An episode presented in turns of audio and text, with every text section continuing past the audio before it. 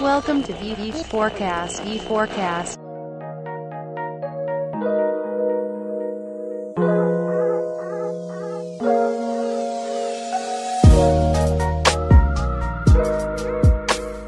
Muito boa noite. A gente começa mais um V4 Cast na presença de eu, Daniel Grudzinski, e também do meu colega Denner Lippert, do qual nunca falha aqui. Exatamente, pessoal. Um privilégio estar aqui com vocês no V4 Cast. E o grande lance, pessoal, primeira vez aqui, vamos dizer assim, ao vivo, que a gente faz o que a gente chama de verdadeiras autoridades. Para quem já acompanha mais tempo a V4 pelo podcast, no V4 Cast, sabe que faz uns dois anos e meio que a gente tenta buscar quem a gente considera, como o título diz, as verdadeiras autoridades desse universo de marketing, vendas, processo de vendas através da internet. Já passaram por aqui vários nomes da Dell, Cicred, o Sandro Magaldi, nosso conselho, o Augusto Augusto, eu fiz uma live com ele, o Maurício, uma galera bem importante, bem interessante, que às vezes tu pode não conhecer, mas tem uma grande história nos bastidores da história do marketing digital brasileiro. E hoje não é diferente, hoje a gente tem uma convidada especial junto com a gente que tem uma grande experiência para compartilhar conosco, não é, Daniel? Olha, Denner, exatamente isso que tu comentou. Hoje a gente recebe a colega Amires Fernandes, que já vem atuando há um bom tempo nesse mercado que alguns ainda julgam que é incipiente. Primeiro, Amiris, seja muito bem-vinda à nossa conversa. É um prazer poder contar contigo aqui para conversar com os colegas que nos acompanham também.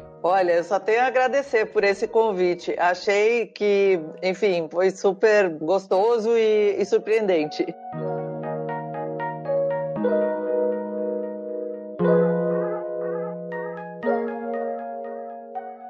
Eu acho que a gente tem um, olha, um, muitos assuntos pra gente tratar, mas pra gente começar, Miris, assim, ó, diz pra nós qual foi o maior resultado que tu orgulha na tua carreira até agora. O ponto de maior orgulho, assim. Conta pra gente. Nossa, ponto de maior orgulho. Você sabe que quando eu comecei a pensar sobre isso, fiquei até meio baratinada pelo seguinte, né? Tem uma trajetória que, como qualquer pessoa que vem da área digital e, e faz parte da era pré-cenozoica como eu, quer dizer, era muito antes de ter mato, meu filho, era só caldo de bactérias e a gente pegando todos os softwares em versão 1.0. Nós passamos por tudo. Começo do e-learning, o começo do comércio eletrônico e o começo de praticamente tudo que, que vocês conhecem. Mas teve um ponto que eu acho que foi um ponto de muita certeza e inflexão para mim, que foi ajudar uma empresa de telefonia móvel, não a operadora, mas o, o de aparelhos, a encontrar forças para chegar justamente para as operadoras e dizer quais eram os pacotes que deviam ser comercializados e de que forma eles deviam ser comercializados para poder ajudar a então emergente classe C a ter acesso à internet. Eu acho que esse, se eu tivesse que dizer isso foi turning point para mim, é, foi fazer toda a pesquisa, chegar e dar suporte, dizer esse aqui é o caminho, esse aqui é o que vocês têm que dizer, esses são os pacotes de produto que tem que estar lá e dar o respaldo para essa empresa foi realmente maravilhoso. Massa, dá para dizer que tu literalmente trabalhou na parte da origem do compartilhamento da internet, do acesso à internet, né? Trazendo mais acesso à internet. E nesse caso já era mobile, né, Amiris? Era acesso Já mobile. era mobile. Isso aí foi, foi depois, né? Que no começo, lá no- nos primórdios da internet, tinha muito de educar, né, as pessoas. Acho que isso não para, porque tem sempre gente que não sabe do que a gente está falando, porque tem muito termo técnico, porque tem muita inovação também, né? E fica difícil de absorver tudo ao mesmo tempo agora. Então, algumas das coisas a gente fazia e a boa parte dava com os burros na água. Ou tinha dificuldade de fazer crescer na velocidade que queria, até porque o próprio a cadeia de valor não estava digitalizada. Então, o, todo esse crescimento era relativo. Legal, legal.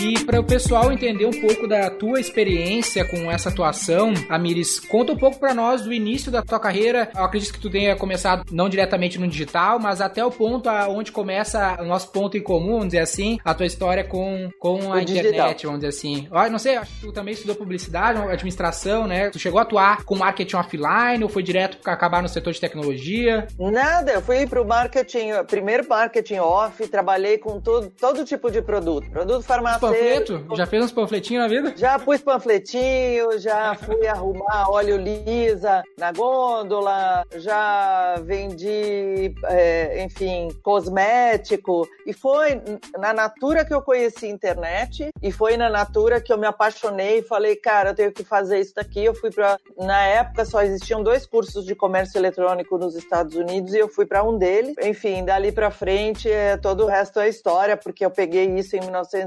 1995 para 96. Fui para os Estados Unidos, fui fazer um mestrado interdisciplinar na época, aprender a parte de sistemas, aprender marketing eu já tinha, mas eles exigiram que eu refizesse o marketing e a área de interação humano-computador, que aí sim é que foi quando eu me achei, eu falei, nossa, é isso aqui que eu quero, né? Voltei com o mestrado aqui para o Brasil, não tinha quem contratar, porque as pessoas não sabiam nem do que eu estava falando direito, e aí eu comecei a ter vida dupla, né? Além de dar aula, eu também trabalhava. Brincadeiras à parte, o dia inteiro como executiva e à noite eu criei um dos primeiros cursos de comércio eletrônico é, de São Paulo. Enfim, todas essas, essas abridas de facão típicas da época. Como é que foi os desafios, assim, porque é muito louco poder falar com pessoas que têm a sua experiência, Miris, porque a gente vê muito hoje aqui na realidade da V4, gente que ainda se questiona sobre a internet, sobre o e-commerce, sobre o marketing e tal. Eu imagino quando isso era em 2000, que eu tava assistindo Dragon Ball em casa lá e nem pensando sobre isso. Como foi o Cara, de isso? Era assim, né? Eu me lembro que a primeira vez que eu falei para uma pessoa de uma grande consultoria que eu fazia testes de usabilidade nas interfaces que a minha equipe criava, a pessoa ficou me olhando como se eu tivesse falado em, sei lá, aramaico. Não tinha a menor ideia do que eu estava falando. E isso você pode olhar e dizer: nossa, que horror, deve ter sido muito difícil. Olha, é difícil até hoje. Minha mãe morreu sem saber o que eu fazia. Ela achava que eu mexia com o computador. Professores chegaram para mim dentro de universidade e falaram: a senhora tem que decidir. A senhora ou fica com o marketing ou fica com tecnologia. Falei, cara, a pessoa não tem a menor ideia do que eu faço, porque não entende que nós vivemos nesse momento de praticamente sincretismo religioso, né? As coisas se completam, não tem separação. E tu teve desafios, assim, eu te pergunto, porque muito da, do pessoal que nos escuta tem hoje o desafio de vender essas soluções de marketing, né? Como foi para ti, ou se tu tem alguma dica prática, um case prático que aconteceu, de tu ter que convencer um stakeholder importante a investir em e-commerce, comércio eletrônico, ou se tu abordou alguma questão dessa, porque às vezes a gente acaba sendo muito técnico, né, Almires, mas a gente não sabe convencer as pessoas que não são técnicas, né? A gente fala isso na nossa área de BI, o quão é importante numa área de BI, uma área de tecnologia, ter um cara de business para conciliar a tecnologia com o pessoal de negócios, né? Vou te dizer o que eu faço hoje. Na época, eu fazia o que todo mundo fazia, porque esse era o grande lance. A gente falava sobre a facilidade de medir, o grande volume de dados que a gente conseguia gerar e, e conseguia trabalhar via analytics, e isso era o grande ponto, porque se eu pensar que quando eu cuidava de produtos que estavam é, nas prateleiras de supermercado, meu grande problema é que eu só conseguia o relatório três meses depois do que tinha sido vendido, dizer para alguém que ele ia conseguir controlar razoavelmente em tempo real, porque não é na época também não era tempo real, tinha um delay de 24 horas, etc, etc. Então já era muito melhor. Então se eu estou vendendo alguma coisa e eu consigo ter um relatório com defasagem que eu consigo acompanhar e ver o que aconteceu ontem, eu consigo reagir mais rápido e mais adequadamente do que eu reagir três meses depois. Reagir três meses depois é estar enterrado e não saber. Tanto que uma das razões de eu ter encontrado tanta afinidade na área de pesquisa, de uma maneira geral, é porque eu falava assim: eu não vou esperar o relatório. Sabe o que eu vou fazer? Eu vou até o supermercado e vou fazer cara de louca, vou ficar vendo as pessoas comprarem. E vou tentar entender o que, está dando de errado. Eu ia falar palavrão, mas não vou. É... Vou falar aqui é liberado. Para mim era absolutamente inútil pegar o relatório três meses depois. Eu preferia ir lá e olhar o dia inteiro e principalmente sair da minha zona de conforto. Talvez esse seja o grande lance. Eu sempre saí da minha zona de conforto para conseguir aquilo que eu precisava de informação, para tomar decisão, etc, etc. E uh, todo mundo ficava me olhando, por que, que essa louca, que podia estar aqui no escritório tomando cafezinho, olhando o relatório e esperando o salário chegar, resolveu ir lá para fora? Eu sempre fui empreendedora. Agora, respondendo a tua pergunta. Então, a gente fazia isso. Então, vendia desse jeito, dizendo, ah, eu tenho Analytics, né? Eu peguei a versão 1.0 do Web Trends. Morzão, eu mexi com Urchin. Que o Esse é do que tu tá falando. é. É, mas é bem... É bem por aí. Enfim, a gente olhava isso, ensinava, eu ensinava em sala de aula web trends, ensinava, né, todas as coisas lá de analytics e tal. Então esse era o nosso começo. Hoje, dado o volume de informações que tem e a maneira de pensar que eu desenvolvi ao longo dos anos, eu chego para o sujeito e falo assim: "Ah, você não quer fazer? Então me dá aqui um minutinho só o teu analytics". Se mesmo ele sem ter funil de conversão, eu consigo montar um funil de conversão na minha cabeça e eu começo a fazer conta. E eu mostro para ele o quanto ele está perdendo de dinheiro. Na hora que eu mostro para ele o quanto ele está perdendo de dinheiro e como eu posso ajudá-lo, eu vendo o meu projeto. Massa. É isso aí, né? O foco na solução do problema, não na. Às vezes o pessoal fica muito focado no produto e querer embalar o produto, focar na parte técnica, sendo que o cara quer uma solução de negócio. No fim das contas, a gente aqui, na nossa experiência, 90% dos clientes que compram de nós, eles nem sabem o que eles compraram, Amires. Eles falam assim, ó, não entendi direito o que vocês fazem, mas vai me fazer vender mais, beleza, vamos lá. é isso que o cara quer, entendeu? Quer alguém para confiar que vai trazer a receita, entendeu? Eu acho que é por aí. Como consultor, eu acho que esse é o nosso papel. Massa. Se alguém te contrata, ele não está te contratando. Eu sempre falo que a minha consultoria é uma consultoria de user experience, que todo mundo também olha como se fosse qualitativo, mas na verdade eu mais do que provo que não é. Eu não vou melhorar a experiência do usuário para fazer o usuário feliz. Eu quero o usuário feliz porque gente feliz compra. Exatamente. Acho que um dos pontos bem desafiadores, assim, até muitos dos argumentos comerciais que tu falou são questões que são utilizadas por nós até hoje, mas assim, você foi uma das pioneiras, enfim, veio graduada do exterior e há 19 anos tu já atua na Fundação Getúlio Vargas como professora também como coordenadora de curso. E uma coisa que a gente vê é um problema da V4 Company, é um problema de clientes nossos, é a contratação da mão de obra. Eu sou um colega que me formei jornalista no ano de 2014 e até o momento da minha graduação, nada eu soube sobre marketing digital ou aspectos dos quais a gente vem discutindo agora. E a academia, mesmo, vamos dizer, 20 anos depois de quem tá na vanguarda, que é você, a gente ainda tem um delay muito grande do mercado tradicional em suprir a mão de obra para quem faz o que a gente faz. A gente arranca os cabelos aqui na V4 Company tentando contratar pessoal, né? Como é que tu vê esse ponto de vista e esse cenário no Brasil? Olha, eu, eu vou te contar uma coisa é, que é a razão da minha preocupação desde sempre, que me fez me juntar a um grupo chamado Institute for the Future, que fica na Califórnia.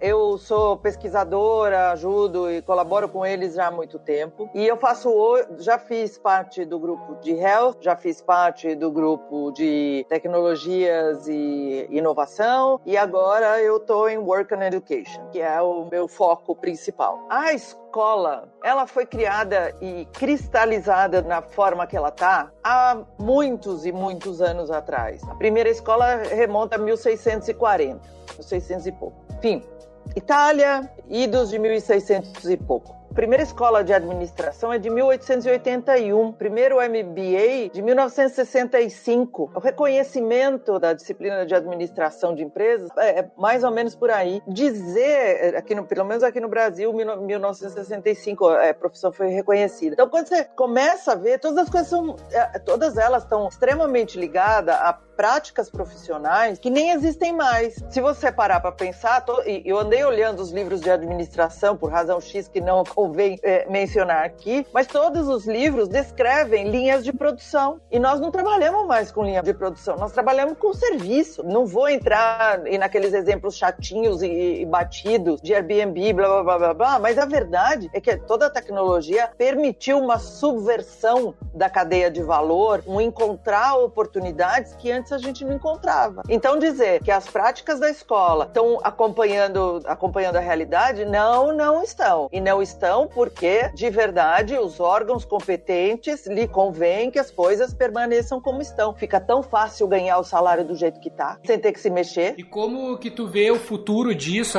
Miris, assim, ou a gente não tem como mudar muito o sistema, mas pro cara que tá nos ouvindo e tá buscando se colocar no mercado, tá pensando em, em se qualificar, porque é, é um dilema, assim, mesmo a gente sabendo que tem essa defasagem, de certa forma ajuda muitas vezes o ensino tradicional, o ambiente acadêmico, mas a gente sabe que ele não determina, não vai trazer de fato aquilo que tu precisa na prática. Como que tu vê isso no ponto de vista de pragmático, do jeito que tu é, que a gente percebe que tu é bem pragmático? O que, que eu faço?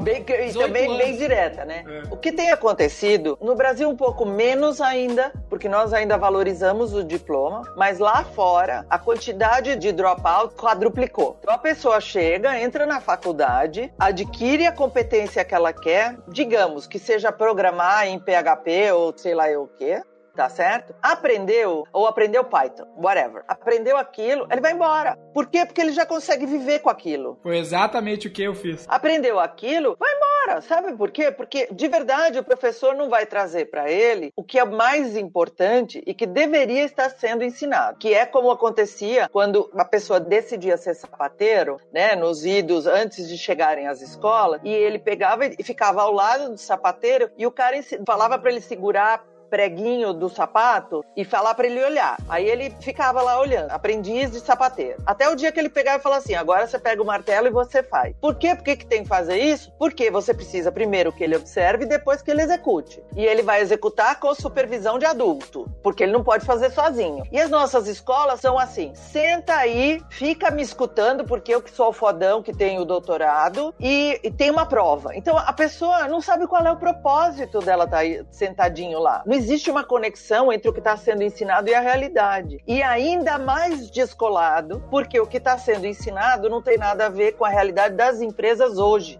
e nem do mercado hoje. É bem a realidade mesmo e por isso que a gente gosta de trazer pessoas como você, assim, discutir esse ponto, Amires, porque também falta um pouco de orientação pro estudante, vamos chamar assim, pro cara que tá ali nessa luta, porque às vezes vem aquela, não quero menosprezar, mas vem uma dica da tua mãe, por exemplo, da minha mãe, que ela nunca foi numa faculdade, ela fala, ah, vai numa faculdade. Só que, porra, não é mais o que eu preciso necessariamente para me colocar, só que eu fico naquela pressão de descolar aquele diploma para agradar minha família e eu deixo o tempo passar, não é o que eu quero e me perco. Sendo que eu, por exemplo, eu fiz faculdade pelo ProUni, não pagava e eu abandonei no último semestre com três cadeiras para acabar e com a empresa incubada dentro da universidade. A minha ideia foi, cara, acabou, já não tem mais conhecimento, vou para casa, vou trabalhar e vou ler meus livros aqui e vou buscar onde tem, porque não preciso mais do diploma. Recentemente, o Google, a empresa na Califórnia, começaram a abrir mão do diploma. Não é o diploma que importa, o ambiente acadêmico, o conhecimento que eu queria, eu consegui, eu vou continuar. E eu acho que muito do que falta é algo que eu queria fazer um highlight aqui sobre coisas que tu pontou. Eu não sei se a galera que tá nos ouvindo, até o pessoal, se quiser comentar o que tá achando aqui. Mas um highlight já que eu queria dar na história da, da Miris, aqui, nossa convidada, é que tu é muito proativa, né? Nota-se que tu é loucaça, que é a pessoa que tu dá a missão e ela é loucaça. Ela vai, vai pra cima, entendeu? Porra, eu tenho que. Eu tenho que fazer um negócio aqui. Porra, eu podia ficar na, no escritório, no ar-condicionado, mas eu vou lá na loja eu vou ver o que tá rolando, eu vou além. A gente fala, tem um quadro Looking Ahead. E é isso que falta na galera mesmo. O cara quer sentar e esperar o diploma vir e aquele trabalho cair do céu, entendeu? Sendo, cara, não vai ser assim. Deixa eu falar o um negócio do diploma, né? Olha, o diploma não é necessário agora nessa tua fase da vida. E a vida é feita de fases. E eu tô falando do alto dos meus 59 anos. Nesse pedaço não precisa. Sim, as empresas lá fora não uh, dizem que não estão contratando pelo diploma e sim pela capacidade de execução. O que é correto, porque é uma maneira de também pressionar a escola a mudar uh, as metodologias. Para você ter uma ideia, a Finlândia já há quatro anos todo todo o kindergarten, né? As crianças não têm aula, elas têm projeto para fazer, porque essas crianças vão lidar com uma realidade de mundo extremamente mais agressiva. Para e pensa na violência da natureza nos últimos tempos. Para e pensa no quanto os governos ditatoriais têm feito com migrações em massa de continente para continente. É uma guerra da natureza e é uma guerra do homem com o homem, que aliás é o bicho mais estúpido que tem no planeta. É isso. Essa realidade já está aí. Se eu não sou capaz de resolver problemas, se eu não sou capaz de resolver problemas complexos em grupo, e nós não vamos sobreviver como animaizinhos sobre a face da Terra. E eu acredito que a gente o modelo antigo da escola, que é um de, de tornar todas as pessoas iguaizinhas, ele vai para o espaço. Porque nós precisamos de aprender a conviver com a diferença, com capacidades diferentes de resolver problema e com competências complementares para resolver problemas. Se a gente não conseguir fazer isso, nós vamos desaparecer e a gente vai ser os dinossauros do futuro. É, exatamente. Eu acho que é isso um pouco do que tu traz. Esse exemplo do projeto do Kindergarten, né? Que a gente aqui no É. Brasil conhece por jardim de infância. Muitas vezes, acho que a academia coloca os conhecimentos em algumas boxes, em algumas caixinhas. E eles vão fazendo um mix and match, formando graduações e carreiras. Quando não necessariamente é o que o mercado pede. Isso a gente validou até o presente momento na nossa conversa. Aqui na V4 Company, e a gente confia, assim, ó, Amiris, muito no learning by doing. A gente tem um desafio dentro de um projeto. A gente sabe que a gente não tá sendo o primeiro a fazer essas coisas. A gente desenvolveu algumas naturezas bilíngues e a gente vai atrás da melhor referência possível. É assim que a gente veio construindo a empresa nos últimos anos. Mas o que a gente percebe também, eu diria nos últimos 7 a 8 anos, no cenário digital brasileiro, são produtores, enfim, pessoas que se definem como autoridade, que se auto-intitulam merecedores de muitos méritos e que, uma vez que essa dor de que já está estabelecido no mercado, que a faculdade não ensina o que a gente precisa saber para trabalhar, a gente vê surgindo assim mil cursos, mil soluções, tudo com aquele foco na salvação. Essa é a solução que você precisa para XYZ. E a gente vê que, embora surja muito conteúdo de valor, do qual inclusive a V4 Company pode se basear para o nosso desenvolvimento, a gente vê que para chegar nesse conteúdo de valor, a gente tem que navegar por uns 80 a 85% de, de malandro na internet. E eu Fala. queria entender assim, ó, vendo desde quando era mato, por assim dizer, até o momento atual, como é que tu enxerga esses players e se eles são uma miopia que no futuro vai se justificar ou se eles são realmente oportunistas? Porque, só pra Vamos complementar, lá. a internet é uma terra meio que sem lei, e isso cria uns problemas. Assim, como que tu vê o filtro pra isso tudo? Olha, terminando a, a- a pergunta anterior, eu sou uma pessoa que te diria: termine a faculdade em algum momento. Porque esse diploma vai te dar a oportunidade de fazer outras coisas que sem ele você não vai fazer. Mestrado, doutorado. Você pode me dizer, mas eu sou dono de empresa. Só que você chega numa idade em que a empresa foi comprada, você se cansou dessa empresa, você tá até com outra cabeça, e você diz: Eu quero doar o que eu sei para outras pessoas e ajudar essas pessoas. Esse dia vai chegar, meu bem. E esse dia, se você teve a oportunidade de passar pela academia, vai ser muito mais bem estruturado do que feito, desculpa, na galega, tá certo? Então, tá bom, abandonei a faculdade, ok. Por exemplo, lá o Steve Jobs, eu sou amiga do Don Norman. O Don Norman, que criou a área de UX, esse daí é brother. Ele falava, o Steve se cercou de mim e de outras pessoas, porque ele foi braço direito do, do Steve Jobs, porque ele precisava de, de gente que soubesse estruturar metodologicamente as coisas para funcionar. O Google diz que ele contrata sem diploma, mas ele tem uma verdadeira fazenda. Milhares de pessoas, ele contrata milhares de pessoas com doutorado para fazer pesquisa acadêmica para ele, dentro do próprio Google e não dentro da universidade. Por que isso é importante? Porque existe dentro do método acadêmico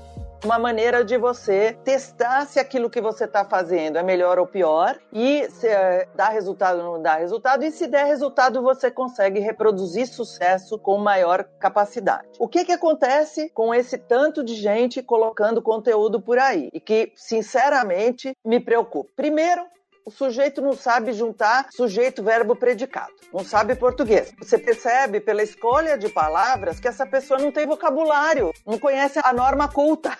Caramba, não sabe escrever. Dois, quando você é treinado com doutorado e todas essas coisas, você é obrigado a aprender e cadear pensamento. Você é obrigado. Porque você não escreve uma tese de 250 páginas e faz teu leitor, né, que é o- a banca, ler e te dá uma nota se você não encadear pensamento. Então você treina isso. E isso é importante. O que, que a gente tem que fazer? Tem coisa boa? Tem. Tem gente muito boa que consegue, mesmo sem todo esse treinamento, entregar qualidade. Mas tem gente que são os espuma, os que nunca fizeram nada, mas fizeram tudo ou são doutores em tudo. Fica muito mais fácil para mim, que tenho o olhar treinado de ler paper acadêmico e de separar o joio do trigo. E eu, eu não tô louvando a academia porque eu passei pela academia. Eu tô louvando a academia porque eu entendo que tem um valor ali agregado que separa, que ajuda a separar aqueles que não sabem do que estão falando dos que sabem do que estão falando, aqueles que estão mais preparados para ajudar outros, daqueles que estão menos preparados para ajudar outros. Eu ainda acredito que passar pela escola, por ruim que ela seja, é melhor do que não passar. O diploma, alguma hora a gente usa, nem que seja para poder entrar no mestrado ou no doutorado. Fiz da minha vida, ver o que, que tu acha. A gente buscou focar primeiro no resultado, por exemplo, porque o que a gente vê, pô, quando eu entrei na faculdade eu tinha 17 anos, tava ali para fazer 18. Então, pô, eu não tinha por que não entrar. E eu entrei, consegui incubar a empresa dentro da faculdade, fazer até o fim da faculdade praticamente e ter resultado com o meu negócio. E agora, no futuro, vamos dizer que a gente venda V4, eu posso ainda terminar e fazer outras questões e blá blá blá, se eu quiser fazer isso. O maior problema, por exemplo, eu tenho, a gente tem aqui o Guilherme, que trabalha com a gente desde os 14 anos. Ele tem 19 é. hoje. Ele já investiu só ele uns 5 milhões em mídia digital. Então, pô, baita oportunidade que ele teve de poder ter resultado antes de da maioria das pessoas. Mas a gente orientou ele, cara, tu não precisa, mas vai pra faculdade. Vai só pra te conhecer outras pessoas, pra te ter a pressão. Pode não aprender nada. Vamos dizer assim, vamos dizer que tu que dificilmente o cara não aprende nada, mas ele não pode depender daquilo. Ele não depende do diploma, ele não Isso. depende, ele já tem resultado. Então faz, principalmente que tu é novo. O que ele não pode ter é de certa forma é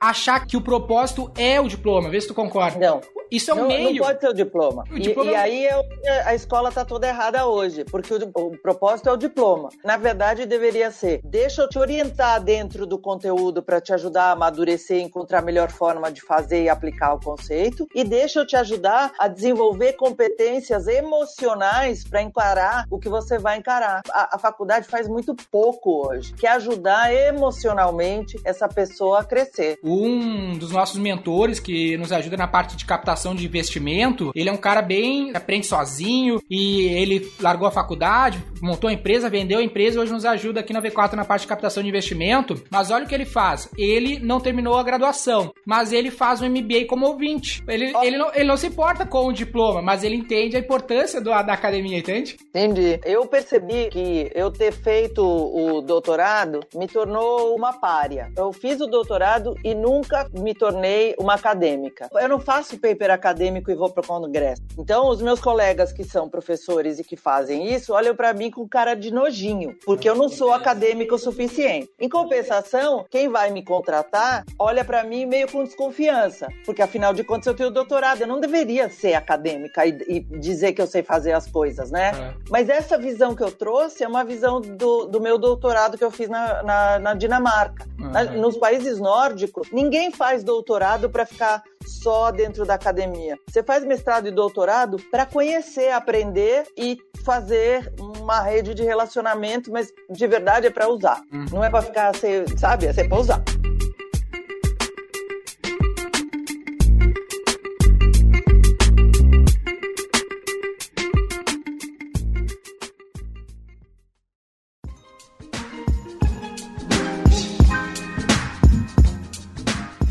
Detalhe aqui que a gente queria ouvir um pouco de Tito já citou brevemente é o quão foda é trabalhar com pessoas. A gente vê que com a tecnologia crescendo, todo mundo quer fugir de trabalhar com pessoas. O cara quer criar um aplicativo, alguma coisa que ele possa ter o mínimo de gente possível e poder escalar na tela do software. A gente foi por um caminho diferente aqui, Amiris. A gente comprou a briga de pessoas, a gente quer ter um grande time, tem hoje cento e poucas pessoas envolvidas na V4, mas de fato é um desafio. Mas é um desafio que uma vez vencido a gente entende que se cria uma barreira de entrada grande, ninguém vai querer comprar essa briga com a gente. E a gente sabe que tu tem uma experiência de ter gerenciado grandes times e tudo mais. Os números que a gente pegou tem números bem grandes. Hoje, hoje o pessoal fala que tu não pode ter mais de 8, 6 pessoas num time, senão tu cria problemas de comunicação. Como foi a tua vida nesse aspecto, assim, que é um desafio de qualquer maneira? Olha, eu já trabalhei dentro de né, reuniões que tinha pessoas de diferentes departamentos dentro da sala. Já trabalhei com times virtuais gigantescos para criar projetos globais. Já trabalhei com um time pequenininho e tudo mais. Eu acho que quando o time vem e ele é, digamos, emprestado, então eu tenho pessoas de diferentes departamentos trabalhando, o desafio é maior porque o teu problema não são as pessoas em si, mas as agendas escondidas dessas pessoas, as famosas hidden agenda. Cada uma das pessoas está procurando poder político para poder sobreviver dentro da cadeia alimentar. Eu quero crescer, então se eu crescer, eu vou ter que pisar no outro para conseguir o que eu quero. Ou se eu não for competente o bastante, eu vou usar a política para encobrir a minha incapacidade técnica de entregar qualquer coisa, então a gente combina o jogo para que um esconda a cagada do outro. Esses times emprestados, ou eu chamaria de imprestáveis, eles são muito difíceis de lidar, porque uma coisa é você lidar com as questões técnicas, e nesse sentido eu tenho um grande defeito que para mim o mais importante é o resultado, independente da agenda de quem quer que seja. Show me the money, me faz fazer as coisas dentro do, do prazo correto e me faz entregar. Quando eu, eu posso escolher os times com quem eu trabalho, eu escolho pessoas pelo caráter. E é fácil testar o caráter das pessoas. Dá para ela uma situação que ela tem um dilema e você sabe que tipo de pessoa ela é. Todas as pessoas que eu escolhi para dizer essas pessoas são o meu time, essas pessoas são as pessoas que eu tenho na minha manga, são pessoas de caráter ilibado. O que a gente faz aqui na V4 é sempre tentar contratar e buscar os parceiros, até no, modelo de franquia, quando a pessoa tenta se aplicar para ser franqueado, a gente tem uma, uma variação e a gente sempre preza por essas questões. A gente chama de fit cultural aqui, um teste fit cultural. A gente fala que é mais importante quem as pessoas são do que aquilo que elas sabem, porque aquilo que elas sabem a gente pode ensinar, mas quem elas são a gente não pode mudar. Pois é, porque se você vai trabalhar com uma pessoa e você sabe que ela é mau caráter, você não pode esperar que para você ela não seja mau caráter e que ela não se comporte mal. Então, legal que vocês fazem isso. É difícil lidar com pessoas uma das boas coisas que a experiência nos traz, que é, e nós devíamos respeitar sempre, é que a gente olha para a pessoa e sabe quem presta e quem não presta. Não precisa duas horas, não precisa de um almoço, não precisa de nada. Você bateu o olho e falou isso aqui não presta, meu amigo, isso aqui não presta. Quero poder ter muito em breve essa acuracidade de determinação, né? Mas a gente sempre tenta entender muito bem para depois ser entendido, né? Isso é uma coisa que a gente leva aqui na V4.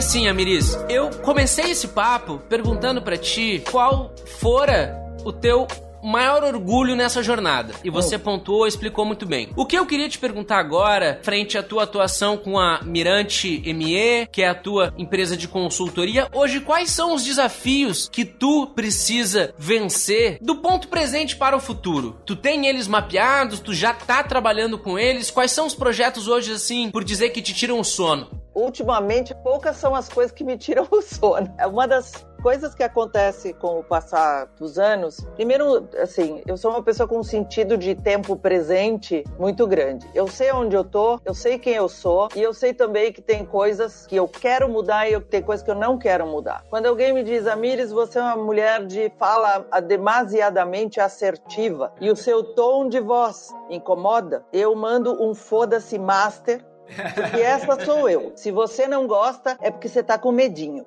Certo? Essa sou eu. Coisas que ainda me desafiam, né? Eu penso em ter uma outra carreira ainda. Eu, não, amigo, nós vamos morrer trabalhando porque trabalhar é divertido. Tanto que você para pra olhar, eu tenho é, o blog que tá toda, o meu canal no YouTube, tenho aí outros projetos que estão rolando, que são complementares a esse universo de produção digital e a minha consultoria vai muito bem, obrigada. Eu achando que eu ia chegar nessa idade e ia começar a desacelerar, brother, não, não tá rolando. Aliás, pegou o Warp Speed 5 e tamo toda. O que me incomoda de verdade são algumas coisas que eu acho que incomodam a toda mulher na sociedade. Ainda tem homens que se atrevem e depois eles descobrem que eles se atreveram e que vão se danar a interromper minha fala. Fazer comentários desagradáveis para pessoas que estão comigo comigo, seja por uma questão de expressão de gênero ou por seja lá o que for.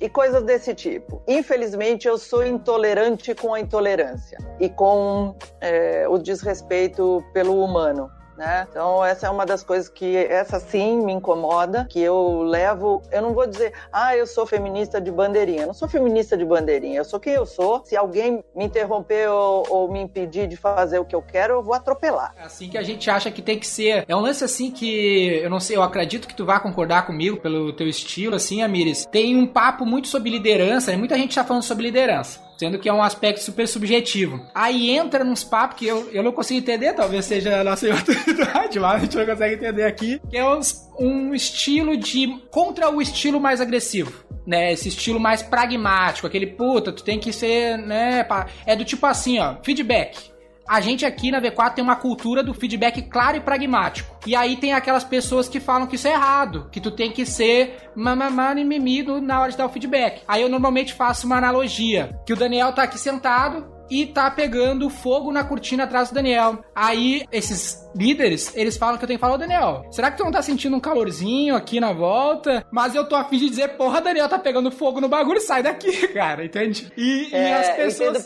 sensíveis com isso. Porra, cara, as pessoas são muito sensíveis, sabe? Com cli... Daí o que acontece? Por que, que a gente não quer mudar esse nosso estilo? Porque se eu treinar o cara para esse estilo de feedback mais sensível, o cara vai se ferrar quando lidar com o meu cliente. Porque o meu cliente não tá preocupado se ele é sensível ou não. Meu cliente vai jogar na cara dele e ele vai ter que responder de igual pro cliente. Olha, eu tenho lidado com todo tipo de pessoa. Gente que é, tem uma fala mais agressiva, menos agressiva e tudo mais. Quando você me diz assim, a gente tem uma cultura do pragmático, o pragmático não necessariamente é agressivo. Eu acho que é diferente do que é a nossa cultura brasileira de uma forma geral. A gente é a cultura do não confronto e prefere não falar nada a dizer que realmente o número tá ruim ou qualquer coisa que o valha, né? Porque tem uma questão acusatória aí de quem é a culpa do número ser assim e tal. E quando você está lidando com clientes, ele quer saber por que, que o número não saiu. E se a culpa for sua, a culpa é sua. Ou se a culpa for dele, a culpa é dele. Não tem meias palavras ou meias medidas. O que eu acho é que a gente pode encontrar, não jeitos de ficar enrolando na hora de falar, mas formas de dizer que são mais polidas. Se eu tiver que dar uma bronca em alguém, antes de eu dar a bronca, senta aqui. Olha, aconteceu tal e tal coisa, queria que você me desse seu ponto de vista. Acabei de dar a abertura para essa pessoa me contar todo o ponto de vista dele. E eu vou ter tempo de avaliar se o outro lado, no caso de algum conflito, não está com uma agenda escondida dele. Isso é diferente de eu pegar e chegar acusando e ou mandar alguém embora. Então tem jeitos de fazer as coisas que eu acho que dá para contemporizar. Eu sou uma pessoa que eu dou chance número um, chance número dois eu aviso que não tem a terceira. E na terceira vez a pessoa tá na rua e não pode nem reclamar. Olha, eu acho que isso se assemelha com alguns dos posicionamentos que a gente tem aqui dentro, até da maneira como a gente lida com as pessoas, né, Denner? Perfeito, é bem nessa linha. Dentro da V4 a gente dá, por exemplo, total cultura pro cara errar. Dificilmente a gente tenta criar uma cultura sem hierarquia, onde as pessoas podem confrontar. A gente estimula muito o confronto. A gente tem um, um livro que a gente gosta que se chama Os Cinco Desafios da Equipe. Ele fala sobre isso. O primeiro desafio desafio é a confiança e depois o medo de conflitos. Que o time começa a criar política e fica com medo de conflito. Ah, não vou falar nada, senão o cara vai, sei lá, por um motivo político me, me rebater de alguma maneira. Depois o cara fica se fazendo e isso cria problemas pro negócio. Mas o pior, além disso, para nós, no dia a dia, pra ti que já atuou muito no mercado e, e tu transmite muita segurança no jeito que tu fala. E eu sinto dificuldade na galera, por exemplo, com cliente. Nosso time todo lida direto com o cliente. E tu sabe como é, porque o cliente não tá nem aí em pensar como ele vai te falar, ele vai falar na tua cara. E aí o cara tem medo do conflito. E o ponto que eu queria trazer é assim: o cara, peraí, cara, tu tá errado. É simplesmente por isso, por aquilo, contra fatos no argumento, papapá, tu tá errado. Mas o cara tem medo do conflito. Ele não quer discordar do cliente, sendo que o papel do consultor, no nosso ponto de vista, é exatamente trazer um ponto diferente. Se o cliente quisesse alguém para bater palma porque ele diz, ele mantinha as coisas como eram. Ele trouxe um externo para realmente trazer um novo ponto de vista. Como que isso faz sentido e como tu desenvolveu esse mindset? Porque às vezes parece algo muito intrínseco, ah, o cara é ou não é, mas eu sinto que dá para te desenvolver esse estilo mais, eu não sei um termo. Assertivo. Mais assertivo, mais confiante, sabe? De cara, cara, faz o que tem que ser feito, defende a tua tese e se tu perder o cliente, tu tem que cair atirando. Tu não pode cair se, ah, se justificando, sabe, querendo, querendo agradar. Tu tem que fazer o então, certo, o certo é o certo. Algumas coisas aqui nessa conversa, né? Eu fiz o meu pós-doutorado em neurociência. É, eu nunca entreguei a, o, o, documento do pós-doutorado por razões X, de conflito com a, a, minha orientadora na época. Enfim, não entreguei, mas eu fiz o pós-doutorado. Eu estudei o suficiente para poder te dizer o seguinte: boa parte das pessoas quer um emprego para poder garantir que o cérebro reptiliano dele esteja em ponto morto. Tem comida, tem proteção e eu tenho sexo. Em algum lugar só Deus sabe. Mas tem. Então essas três coisas estão garantidas. E aí a pessoa tá feliz. Para ela tá bom assim. Se eu vou pro conflito, eu sou obrigado a usar os outros recursos do meu cérebro, o meu lado emocional e o meu lado pragmático. Você me obriga a pensar, você me obriga a sentir, mas não, eu não quero nada disso. Eu quero viver aqui no meu réptilzinho. Eu não quero correr risco. Eu tenho mais medo de perder o cliente do que ter razão. E eu acho que mesmo quando eu tenho razão, eu tenho que dar razão para o cliente, porque o certo é isso. E aí é onde toda coisa desanda e tudo que você está me falando é assim, é onde tudo desanda. Se você começa a treinar essas pessoas a ter argumento, porque eu acho que boa parte do tempo essas pessoas nem param para pensar que elas têm o argumento na mão e que elas poderiam usá-lo, provavelmente você teria um pouquinho mais de mudança de comportamento. Também vale lembrar que é uma questão de encontrar perfis que tenham esse lado aí. Não, não é qualquer perfil. Vamos lá, eu vou lembrar de mim em uma outra época da vida.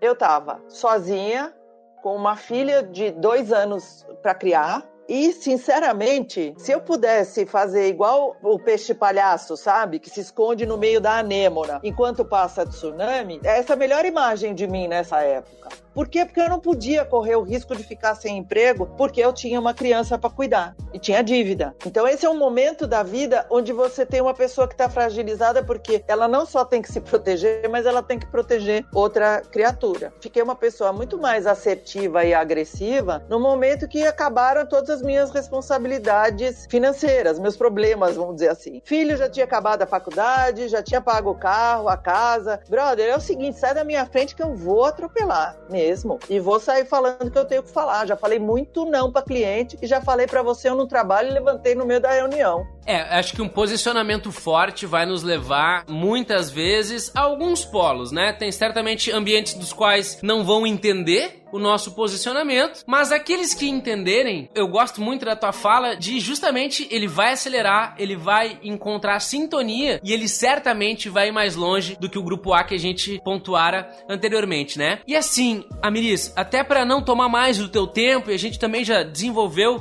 um longo e muito assertivo papo aqui, eu queria perguntar para ti aqui assim, ó. Aqui na V4 Company a gente enxerga o marketing como uma ciência, não como uma arte ou não como algo belíssimo ou com alguma receita de bolo. A gente acredita que é preciso desenvolver uma hipótese, colocá-la em prática, aprender com ela e PDCA para sempre. Como é que tu vê essa questão assim? Isso faz sentido na tua cabeça? Eu não sei quem foi que inventou esse marketing blá blá blá desconectado de números. Eu não sei quem foi que inventou. Aliás, eu sei, mas é melhor não falar quem foi. Essa escola, né? Essa escola do, do, do, marketing, blá blá blá. Se você for olhar a escola americana, toda ela é extremamente agressiva no sentido, melhor sentido possível da palavra, de que eu não posso fazer nada de marketing sem ter número. E eu concordo que essa é a melhor maneira da gente olhar o trabalho. Uma proposta sem objetivo e sem confrontar com resultado, para mim não é uma proposta.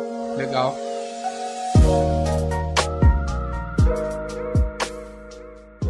Pessoal que nos acompanha sabe muito bem que essa é a nossa abordagem. A gente tem uma formação, se chama cientista do marketing, tenta trazer esse viés científico pro marketing. E uma outra pergunta que tem um pouco a ver com um pouco do que tu citou agora, Miris, é como que tu vê o futuro das agências digitais, né? Que a gente é um combatente, vamos dizer assim, as agências aqui na V4, que a gente fala que a agência é um problema por ter na natureza o conflito de interesse ou esse viés mais artístico, é ganhar prêmio, fazer coisa bonita, sendo que o cliente não tá nem aí para isso. E o cliente precisa de um assessor, de um consultor, alguém que joga o jogo dele, que não queira enfiar uma ferramenta ou enfiar um veículo de mídia nele. Como que tu vê esse futuro que a gente acredita que já não é tão futuro, mas, por exemplo, como eu te citei no início, né, o Sérgio Zima escreveu o livro dele lá em 90 e poucos, mas até hoje as agências querem. Elas eram offline, era de publicidade, vendendo mídia, agora elas querem vender ferramenta, mas o cliente que importa ele fica secundário no modelo de negócio. Não sei qual é a tua relação com essas agências, acho que tu já teve do lado do cliente, talvez do lado da agência. Como que tu vê o futuro e que dica tu dá pra galera que tá nos ouvindo desse setor?